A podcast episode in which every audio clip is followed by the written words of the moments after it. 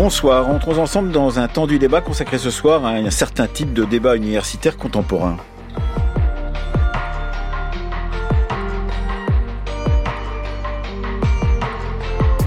À l'ordre du jour ce soir, que provoque la guerre Israël-Hamas dans le monde de la recherche Depuis trois mois et les massacres dans le sud d'Israël du 7 octobre, le monde universitaire semble coincé entre autocensure et exhortation à choisir un camp.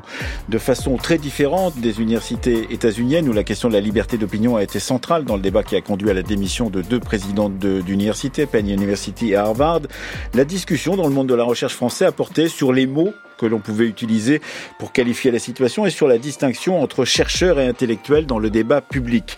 Il faut dire que dès le 9 octobre, un courrier de la ministre de l'Enseignement supérieur et de la Recherche, Sylvie Retailleau, invitait les présidents d'établissements d'enseignement supérieur à signaler et sanctionner tout propos pouvant s'assimiler à de l'apologie du terrorisme ou à une incitation à la haine.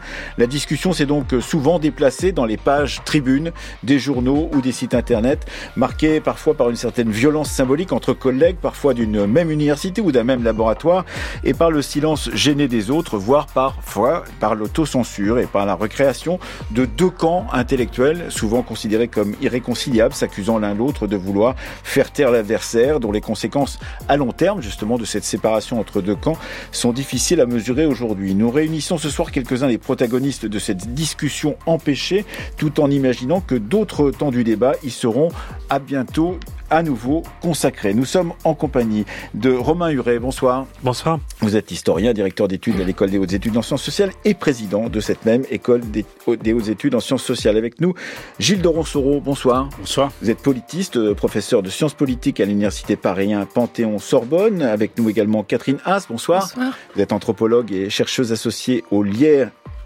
FIT, YT, font Yann Thomas à l'école des hautes études et chargé de cours à Sciences Po Paris. Et enfin, avec nous, Didier Fassin, anthropologue. Bonsoir. Bonsoir. Euh, vous êtes sociologue et médecin, professeur au Collège de France et directeur d'études à l'école des hautes études en sciences sociales.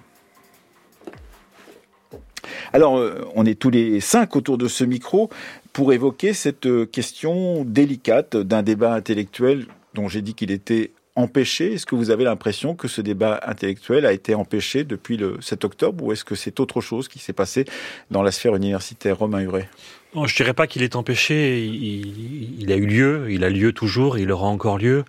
Ensuite, il y a eu des formes, euh, vous l'avez rappelé, d'autocensure de certains collègues euh, ou des difficultés à trouver euh, les bons lieux pour s'exprimer, pour oser dire les choses. Et souvent, et ça a été rappelé dans les propos par lesquels vous avez démarré, il y, a une, il y a une demande très rapide de qualifier ce qui se déroulait euh, et donc d'accélérer en quelque sorte le temps de la recherche. Hein. On a vu euh, à l'EHESS par exemple des débats sur l'usage euh, des termes génocide ou pogrom. Est-ce qu'on peut qualifier mmh. le 7 octobre de pogrom ou est-ce qu'il se passe en ce moment en Palestine est un génocide. Et donc il y a eu des demandes souvent assez fortes euh, à l'EHESS et ailleurs aussi hein, de qualifier les termes et d'utiliser euh, la science pour euh, qualifier ce qui se joue et déterminer ce qui est en train de se jouer. Et certains chercheurs et chercheuses ont eu l'impression que c'était trop rapide en quelque sorte de pouvoir euh, utiliser leur savoir et leur euh, méthode pour euh, qualifier ces termes. Mais pourtant, euh, je me souviens d'avoir organisé, d'avoir participé à des débats à l'école des hautes études le mois d'après du lancement de la de l'invasion de l'Ukraine en par par, la Russie et, et ça n'était pas difficile que d'organiser un débat autour de cette question ukraino-russe ou russo-ukrainienne. Qu'est-ce qui s'est passé pour qu'il y ait une différence entre cette situation et la situation dont nous parlons ce soir Je pense que c'est une fausse question. Vous savez bien ce qui s'est passé. C'est une vraie question.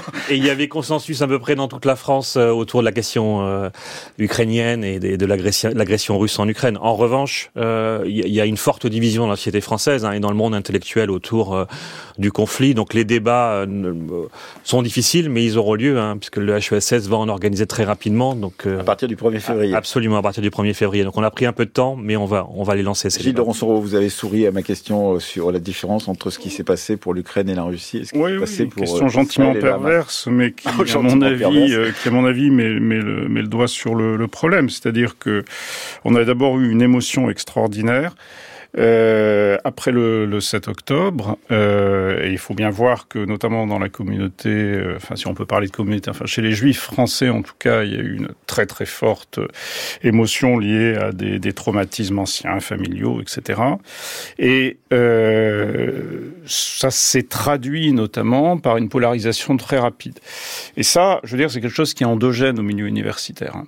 Euh, et puis après, il y a. Qu'est-ce que vous voulez dire, c'est endogène dire, c'est les, les universitaires eux-mêmes qui très spontanément se sont se sont calés sur des positions qui étaient prédéterminées parce que c'est un conflit qui est quand même très très ancien. Mais il y a eu une deuxième dimension que je trouve un peu un peu triste, c'est euh, le fait que les politiques, les ministres, etc., euh, ont fait ce qu'ils font depuis quelques années. Hein. Euh, on peut rappeler la phrase de, de, de Manuel Valls hein, il ne peut avoir aucune explication qui vaille. Expliquer, c'est déjà vouloir un peu excuser. Et là, euh, qu'est-ce qu'on a vu? On a vu des politiques effrayées du débat, bloquant systématiquement tout ce qui était possibilité de débat. Et là, je voudrais quand même préciser quelque chose.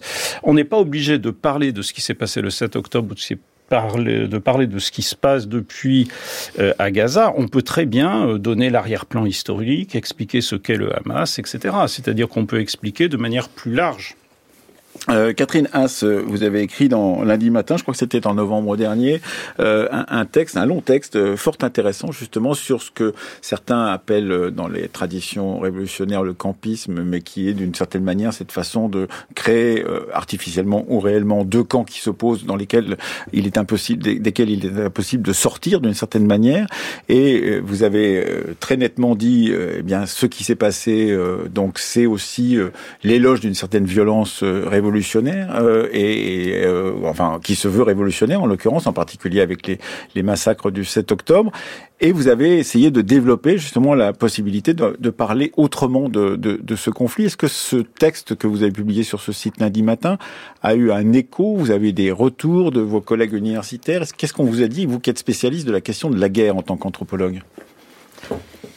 Alors, je suis pas sûre de distinguer tout à fait, enfin de faire une séparation euh, aussi nette entre d'un côté les universitaires avec un savoir universitaire constitué qui viennent d'ailleurs euh, alimenter, euh, éclairer les débats, les débats voilà dans vos émissions, dans d'autres émissions.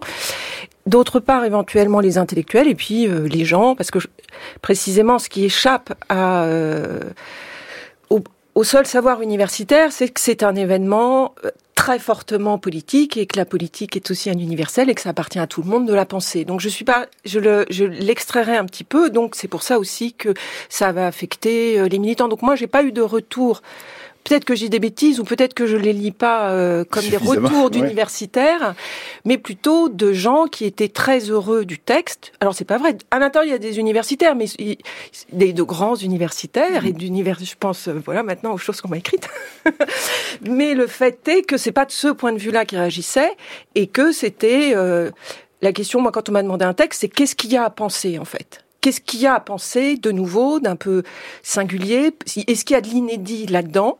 Euh, voilà, et donc de donner un peu à penser, effectivement, en sortant de la polarisation euh, euh proposée euh, à la fois par le gouvernement et par, euh, par ceux qui ne supportaient pas la moindre critique de l'État d'Israël, comme si elle était un propos tout de suite et évidemment et par ceux qui et par ceux qui défendaient de façon très ouverte justement le caractère révolutionnaire ou nouveau justement de ce qui s'était passé bah dans oui, le mais là, on a des par problèmes la... avec. c'est ça aussi qui était euh, qui était très compliqué à penser. Quand je, dans le texte, je le, je le, et j'ai mis du temps à trouver ça, c'est-à-dire de le qualifier de, d'événement biface.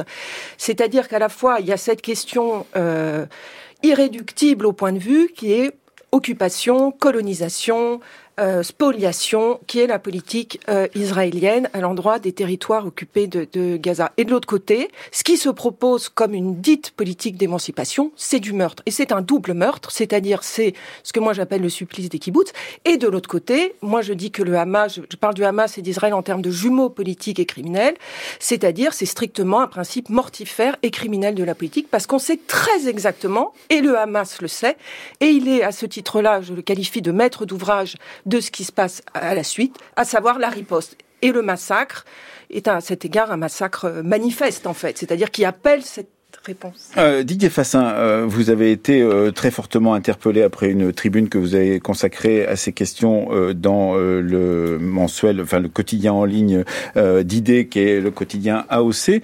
dans, dans un numéro d'esprit qui vient de sortir, Anne-Lorraine Bujon et, et Antoine Garapon parlent d'effondrement de l'interlocution quand on parle de ce sujet-là, c'est-à-dire d'incapacité justement de parler avec l'autre, de mettre en place un dialogue, ce qu'on va essayer de faire euh, dans ces émissions qu'on fera au fur et à mesure de ce premier euh, semestre 2014. Est-ce que vous avez eu cette impression, justement, en tant que chercheur, en tant qu'universitaire, proposant une lecture qui a été immédiatement contestée, répondant vous-même à ceux qui vous avaient répondu, euh, et dans une sorte de, de, de tribune en, en miroir? Oui, alors... Euh en, l'occurrence, il, y a, il peut y avoir des camps, mais il y a aussi des au-delà de, au-delà des camps et au-delà des, des, positions euh, extrêmes euh, telles qu'elles ont pu euh, s'exprimer en, divers lieux.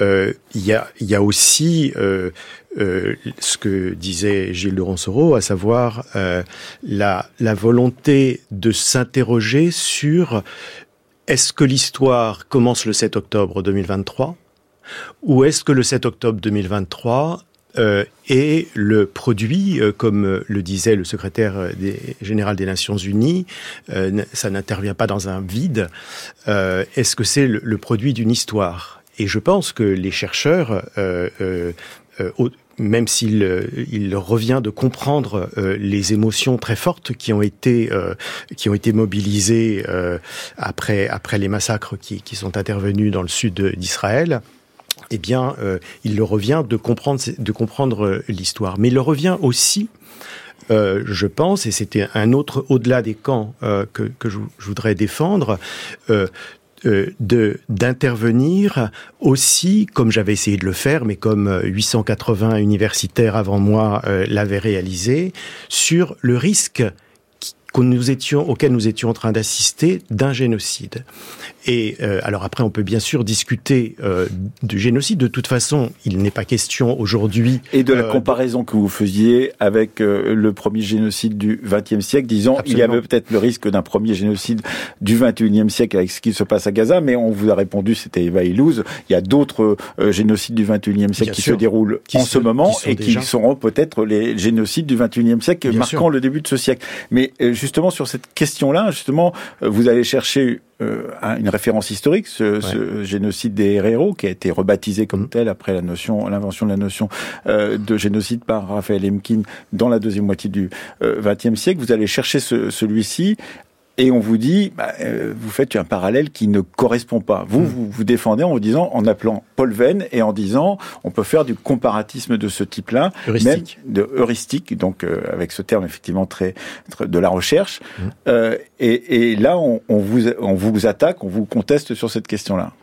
Oui, alors, euh, enfin, très simplement, ce que j'avais euh, essayé de montrer, c'était euh, une structure génocidaire dans laquelle, à un moment donné, les, les termes d'un traité euh, et, et, en l'occurrence pour pour ce qui est de pour ce qui est d'Israël des résolutions des Nations Unies d'après 1960 à partir de 1967 n'étaient plus n'étaient pas respectés entraînant des dépossessions, euh, des humiliations, des déshumanisations, etc. Et, euh, et à un moment donné, comme ça s'était passé euh, en dans, dans, dans l'ancienne, dans ce qui était, dans ce qui est aujourd'hui la, la, Namibie, euh, une, une réaction extrêmement violente euh, qui s'est qui s'était qui s'est produite euh, et qui entraîne un de, de, les deux éléments qu'on retrouve dans la réponse, dans la riposte extrêmement violente de, euh, des Allemands euh, en 1904 jusqu'en 1907 et, euh, et aujourd'hui à Gaza, c'est d'abord l'utilisation des armes, donc les, bombes, les bombes aujourd'hui, et le blocus est dans, est dans les deux cas avec, avec les résultats qu'on connaît. Et sur ce point, après les discussions par tribune interposée que vous avez pu avoir avec d'autres collègues euh, qui n'étaient pas d'accord avec vous, vous n'avez pas bougé d'un pouce d'une certaine manière Vous pensez que c'était une, justement une comparaison heuristique qui permettait de réfléchir? Bah, En tout cas, elle a donné euh, lieu à, elle a donné lieu à discussion. Euh, Euh, vous disiez que effectivement j'ai été euh, j'ai été attaqué, j'ai été aussi heureusement euh, défendu. Il y a une tribune où il y a plus d'une centaine de, de, de, chercheurs du monde entier, d'universitaires qui se sont exprimés à, à cet égard, euh, et, et, et, je, et, je, pense que ça, ça a contribué à une discussion à un moment donné. Gilles Doron-Soro. Moi, moi, le texte m'avait beaucoup intéressé, euh, et notamment parce qu'il permettait de tracer une différence aussi.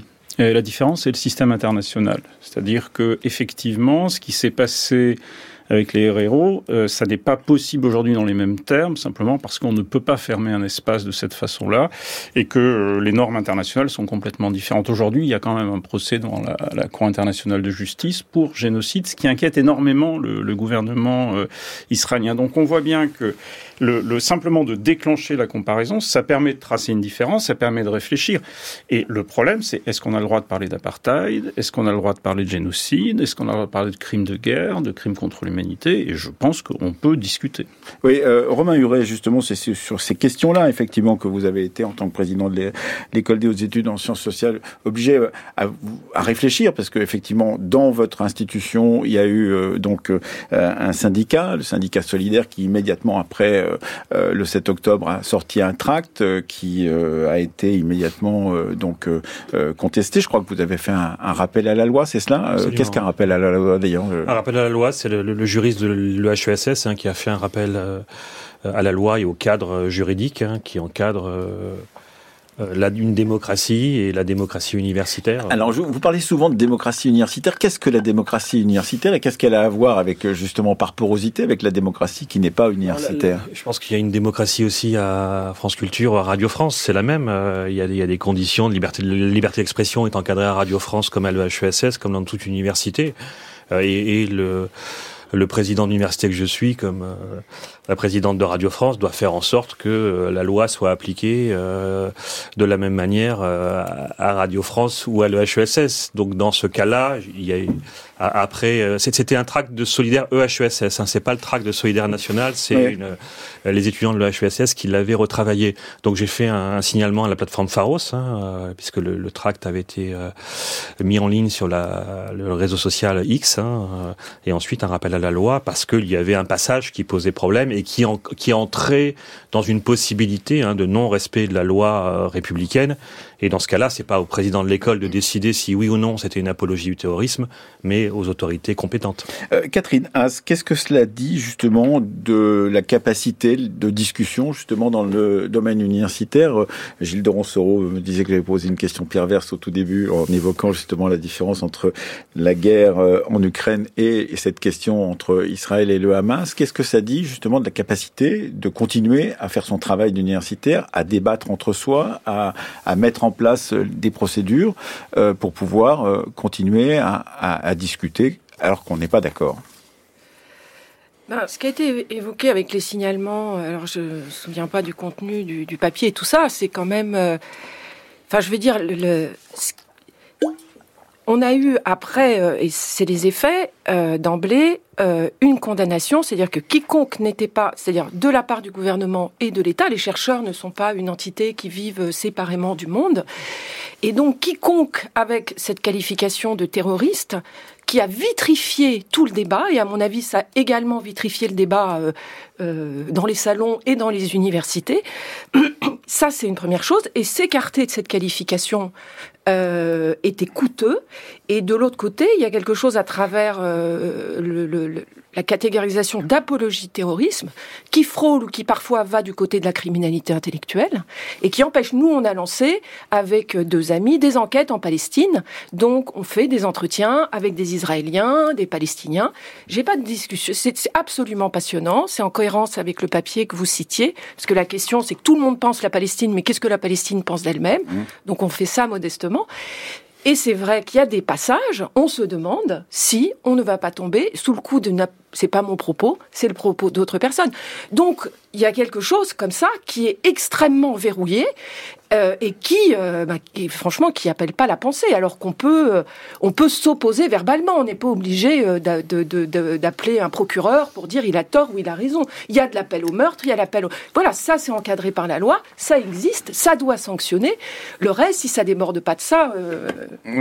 Quand on, travaille comme vous, Gilles Doronsoro, sur les talibans depuis longtemps, sur aussi ce qui se passe en Syrie ou en Irak ou ailleurs, est-ce que justement on n'est pas confronté à ces questions-là de façon assez, assez permanente, pourrait-on dire. Oui, mais juste un point, c'était bien des étudiants qui s'exprimaient, c'était pas des, euh, c'était pas des, euh, des, universitaires comme mm. tels. C'est le premier point. Deuxième point, effectivement, on est sans arrêt avec des gens qui euh, ont des opinions détestables. après, il faut, il faut en rendre compte. Et moi, je sais qu'en travaillant sur les talibans, j'ai eu un problème, c'est qu'à un moment, j'ai dit bon, bah, le plus probable, c'est que les talibans vont reprendre le pouvoir, et je me suis fait accuser d'être islamo-gauchiste. Voilà, donc faut faire attention, faut faire attention. Euh, Didier Fassin, vous connaissez très bien le monde universitaire américain, où vous enseignez aussi. Est-ce que vous faites une différence entre le débat tel que vous l'avez vu se développer euh, dans les universités américaines avec tout de même ces deux euh, présidents d'université qui ont démissionné après être passés devant le Congrès et ne pas avoir su qualifier véritablement ce qui s'était passé, en particulier euh, donc euh, cette question du racisme et de l'antisémitisme dans les universités qu'elle dirigeait. et ce qui s'est passé ou ce qui se passe en France, quelle est la différence? Premier amendement, j'imagine, c'est la première différence, euh, la liberté euh, de parler, euh, qui est très importante aux États-Unis, qui peut-être est différente de ce que nous connaissons aujourd'hui en France. Alors on pourrait effectivement le penser, et en effet, l'invocation du premier amendement et, donc de la liberté d'expression est quelque chose d'extrêmement fort aux États-Unis, dans de très nombreux domaines. Euh, mais précisément avec euh, euh, un point aveugle qui est celui dont nous parlons aujourd'hui.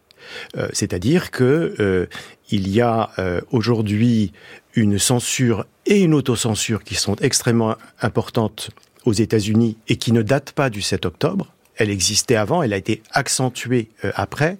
Une étude sur plusieurs milliers de spécialistes du Moyen-Orient montrait que 69% euh, euh, d'entre eux aux États-Unis et 61% dans le reste du monde s'auto-censuraient pour parler du Moyen-Orient en général. Lorsqu'il s'agissait plus particulièrement euh, de euh, d'Israël et de la Palestine, eh bien, il s'autocensurait à 98% pour les assistant professors, donc ceux qui n'ont pas encore un, poste stable, et euh, à 60, 76% pour ceux qui étaient titulaires.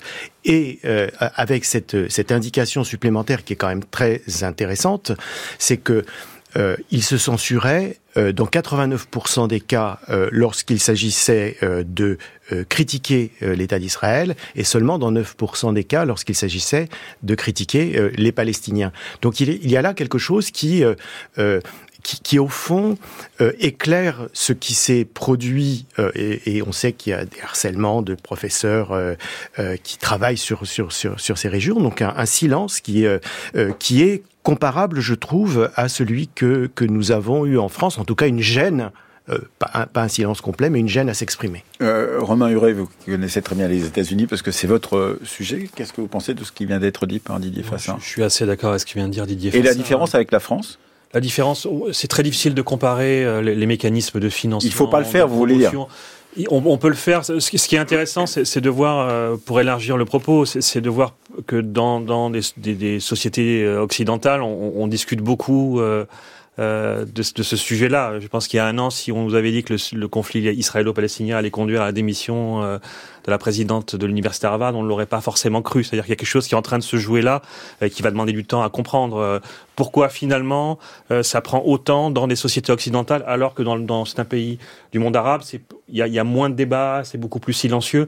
et une, une, explication que je propose. Il y a quand même des manifestations. Il y a, des manifestations, mais mo moindres que pour d'autres événements du passé. L'opinion publique est moins présente sur euh, ces débats et ces questions, euh, alors que en France ou en Angleterre ou aux États-Unis, ça a pris une proportion tout à fait étonnante. Dans les, je parle que des universités, hein, je parle uniquement du monde universitaire.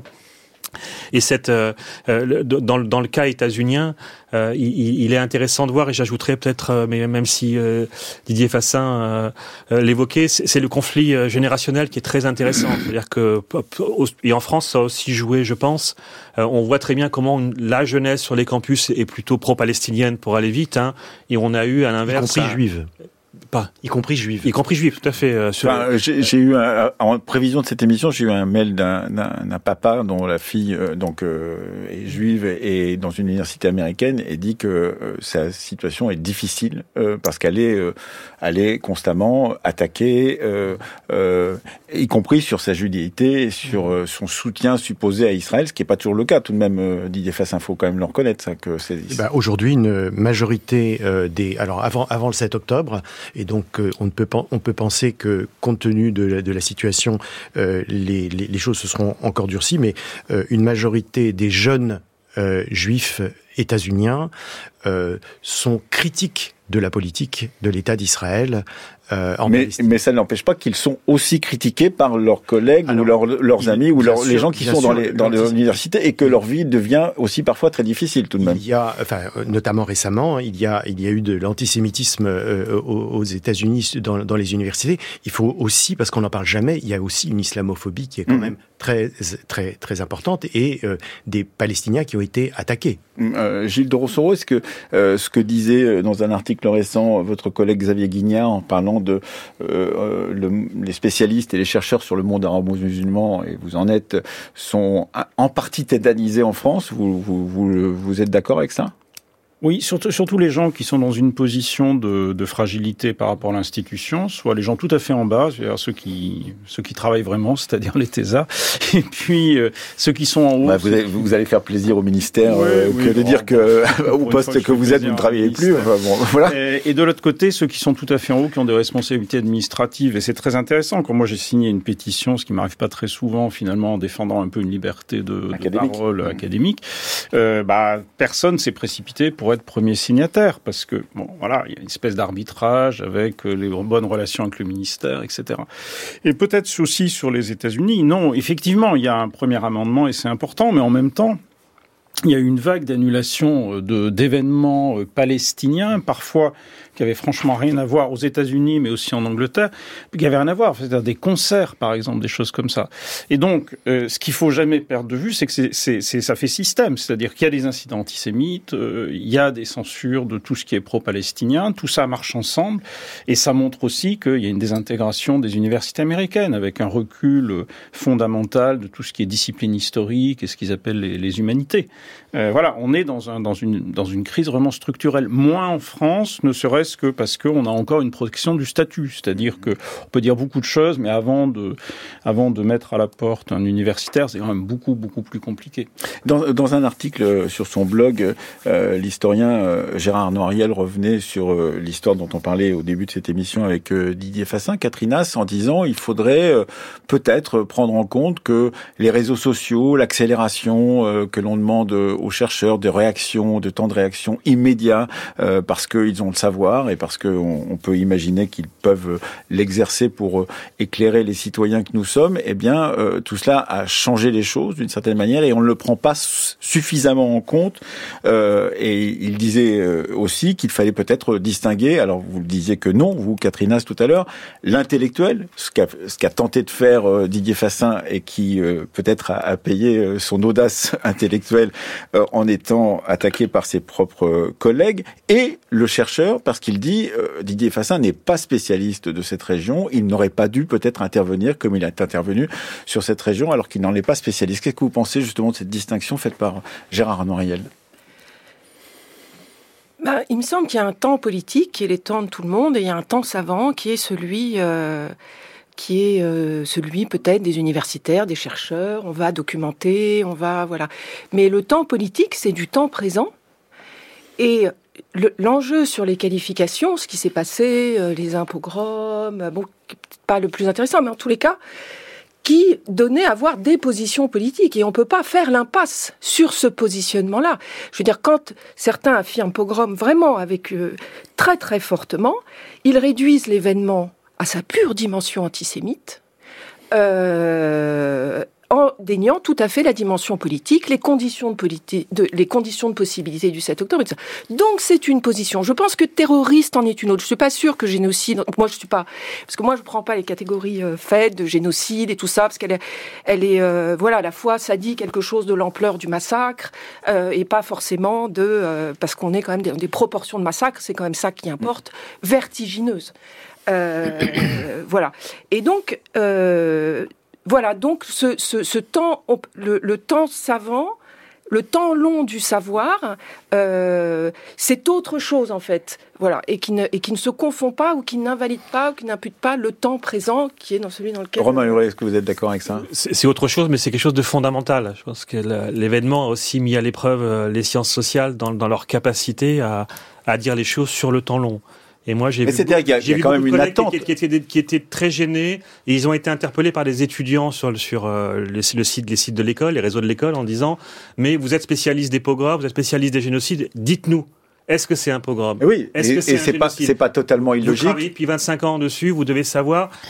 Et souvent, ils, ils sont restés silencieux, ils n'ont pas répondu, ou, ou, dans les couloirs, ils, ils me disaient euh, on, on, on, a besoin de temps, en fait. Et, et, et, réduire en quelque sorte le travail des sciences sociales à une qualification immédiate, c'est aussi un effet, ce que dit Gérard Noiriel, un effet des réseaux sociaux, et une demande euh, qui parfois euh, frôle l'injonction. On voulait une réponse tout de suite, aidez-nous à comprendre. Mais parce que, je reprends l'exemple de la guerre en Ukraine, c'est qu'on a eu des réponses tout de suite de Anna Colin-Lebedev, de Françoise Dossé, qui sont intervenues immédiatement sur les réseaux et qui nous ont permis de comprendre ce qui se passait euh, immédiatement. Donc il y a bien une différence de nature, en tout cas il y a une différence d'approche euh, entre ces deux situations qui sont quasiment contemporaines l'une de l'autre, de même. Absolument, mais, mais là, il y avait vraiment, une, il, y a un, il y a un besoin de temps long pour euh, qualifier ce qui est en train de se jouer, je pense. Didier Fassin et puis euh, Gilles de Ronsoro. Euh, oui, en effet, enfin, par rapport à la, euh, à, à, ce que vous ce que vous évoquiez à mon, à mon sujet de, de la part de, de Gérard Noiriel. Euh, euh, je suis, je prétends pas être un, un, spécialiste de quoi que ce soit, mais euh, mais, mais je, je, dirais quand, je dirais quand même que la question euh, qui a été euh, le point de départ de ma réflexion, qui était la question de l'inégalité des vies, était est quand même centrale quand on est là dans des dans des rapports de mortalité qui sont des rapports de 1 à 500 ou de 1 à 200. donc donc là il y a quand même quelque chose qui me concerne en tant que en tant que chercheur. Et puis vous avez mentionné tout à l'heure Raphaël Lemkin qui est celui qui a qui a créé le, le, le terme et le concept de, de, de, génocide, il se trouve, et je n'en fais pas grand cas, mais il se trouve que j'ai donné la première euh, conférence Raphaël Lemkin à l'université de Rutgers où, euh, où il était. Donc je ne vais pas euh, en, en, dire plus, mais mais surtout ce que ce, ce avec quoi euh, enfin je suis d'accord avec euh, avec sur euh, sur ce sur le point que dans mon cas il s'agissait moins de qualifier et je crois pour beaucoup de gens de qualifier de génocide que d'alerter c'est les termes d'ailleurs utilisés, que d'alerter sur le risque de quelque chose qui avait les caractéristiques d'un génocide, pas seulement à cause du nombre de morts, mais à cause de l'intention qui était manifestée par un certain nombre de leaders euh, mais israéliens. En, oui, voilà, mais donc, une intentionnalité qui ne s'est jamais traduite en politique a priori. Il y a effectivement, vous l'avez dit ou rappelé, euh, cette question des animaux. Ce ne sont pas des, ce ne sont pas des, des hommes, ce sont des animaux. Ah, mais la question de l'intentionnalité euh, d'un gouvernement n'a pas, été, ça n'a pas été dit comme cela en tous les cas. Malek. Ouais. Euh, moi, je, moi, je crois qu'il y, y, a plusieurs choses. Premièrement, il y a les lieux de publication. C'est-à-dire que euh, euh, quand on publie dans AOC, euh, c'est pas un article scientifique. Hmm. C'est un article d'idées, on exprime des idées, on lance des Et donc pistes, là, on etc. se pose en intellectuel, ce que je disais et tout à l'heure. On se pose en intellectuel et finalement, pourquoi pas Bon, c'est pas la première fois au Collège de France qu'il y a des gens qui effectivement se posent en intellectuel et ça me paraît assez légitime pour le coup. Voilà, il y a une deuxième chose maintenant, moi, qui me gêne un peu, c'est que les concepts, en tout cas, c'est vrai, des concepts deviennent des slogans. C'est-à-dire que, voilà, tout à l'heure, je citais crimes de guerre, etc. Or, en fait, je pense que euh, il faut décrire il faut dire, et on sait beaucoup de choses, c'est-à-dire que 1% de mortalité sur la population de Gaza, moi, ça fait 35 ans que je travaille sur des conflits, j'ai jamais vu ça. C'est absolument énorme. Euh, et là, il faut rajouter 3-4% de gens qui sont très grèvement blessés, des, un risque de famine, etc. Mais en même temps, ce qui s'est passé dans le sud d'Israël, c'est aussi une proportion extraordinaire pour euh, un massacre en très peu de temps, comme cela, en quelques jours. Non non, assez atroce. Mais ça fait. Bah, vous regardez les conflits contemporains euh, sur l'Afrique de l'Est, vous regardez ce qui s'est passé dans certains coins d'Afghanistan. Non, c'est pas, c'est pas en termes de, de nombre, non, c'est fait, c'est un gros massacre. C'est pas exceptionnel. Et euh, ce que disait euh, quelqu'un qui répondait à Didier Fassin, il disait oui, d'accord, on peut être d'accord avec une vie vaut une vie, l'égalité des vies ou l'inégalité des vies, dites-vous. Oui, mais une mort n'est pas identique à une autre mort. Alors, c'est bon, ça c'est un débat c'est Julia Christ qui dit cela. C'est pas exactement, je crois, sur ce plan-là qu'il faut poser les choses. Il faut simplement dire voilà, on a un événement, il faut l'expliquer, il faut expliquer deux événements d'ailleurs, il faut redonner effectivement de l'arrière-plan historique, et euh, ces événements sont exceptionnels. Euh, alors pas forcément par le nombre de morts dans le cas du 7 octobre, mais il y a quelque chose d'exceptionnel. Il faut en parler, il faut le dire, il faut expliquer. Hein.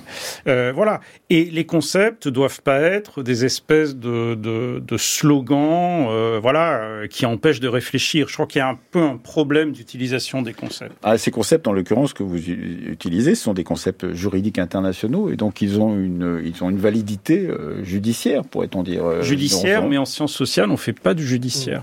Catherine As, qu'est-ce que vous voulez réagir à cette pour avancer dans cette discussion qui va bientôt se terminer d'ailleurs bah, on ne peut pas ôter euh, la portée politique au concept. En fait, il faut le prendre si on prend celui de pogrom ou si on prend celui de. Ils sont pas là pour être des concepts euh, savants et nourris. Ils sont là dans le débat du présent et euh, de, de, de, Donc vous, vous, pensez que euh, ça ne peut pas, on peut pas se séparer. Alors c'est pas, on peut pas séparer, mais pas dans le même temps. Enfin, je mmh. pense que euh, quand Julia Christ écrit ce qu'elle écrit, quand ils écrivent, ils écrivent pas comme, elle écrit pas comme philosophe, elle écrit comme personne partie prenante dans la situation, de ce qu'elle en pense, ce qu'elle pense de la politique et de la situation. Donc, et c'est à cette aune-là que les gens sont mobilisés. De temps en temps, il y a des, et on les voit, il y a des articles. J'ai un article très intéressant sur le Hamas dans le monde diplomatique de Leila Sora, sur les 30 ça, c'est des articles savants. Voilà. Mais on voit bien que dans le présent, c'est pas exactement ça ou c'est pas uniquement ça qui. Euh, qui Didier Fassin, pour euh, terminer, on il nous reste une minute. Oui, enfin, je pense qu'il peut y avoir aussi de la part des de la part des chercheurs à un moment donné un sentiment d'urgence euh, d'intervenir dans le débat public euh, parce que quelque chose de grave est en train de se, de, de se passer.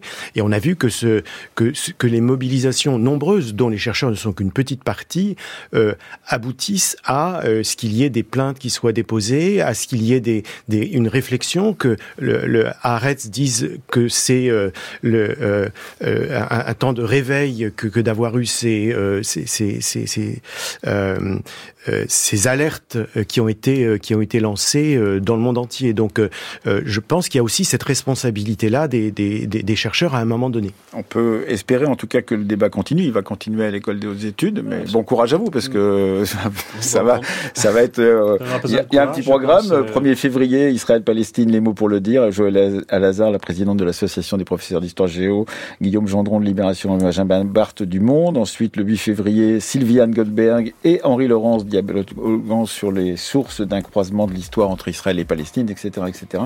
C'est tout le mois de février à l'école des hautes études. Merci en tous les cas à tous les quatre d'être venus débattre euh, tranquillement autour de ce micro, mais nous continuerons cette discussion parce qu'il y a de quoi la nourrir pendant un certain temps. Euh, merci à vous Katrina. Je rappelle que vous êtes autrice d'un excellent livre sur la pensée de la guerre. Pensée de la guerre, aujourd'hui la guerre, euh, chez Fayard, Clausewitz, Mao, Schmitt et l'administration Bush. Merci à vous Didier Fassin d'être venu dialoguer avec vos collègues. Didier Fassin, vous êtes euh, co-auteur de, avec Anne-Claire Desfossés de L'exil toujours recommencé, chronique de la frontière, c'est sur la question des migrations et c'est paru au seuil tout récemment. Merci à tous les quatre.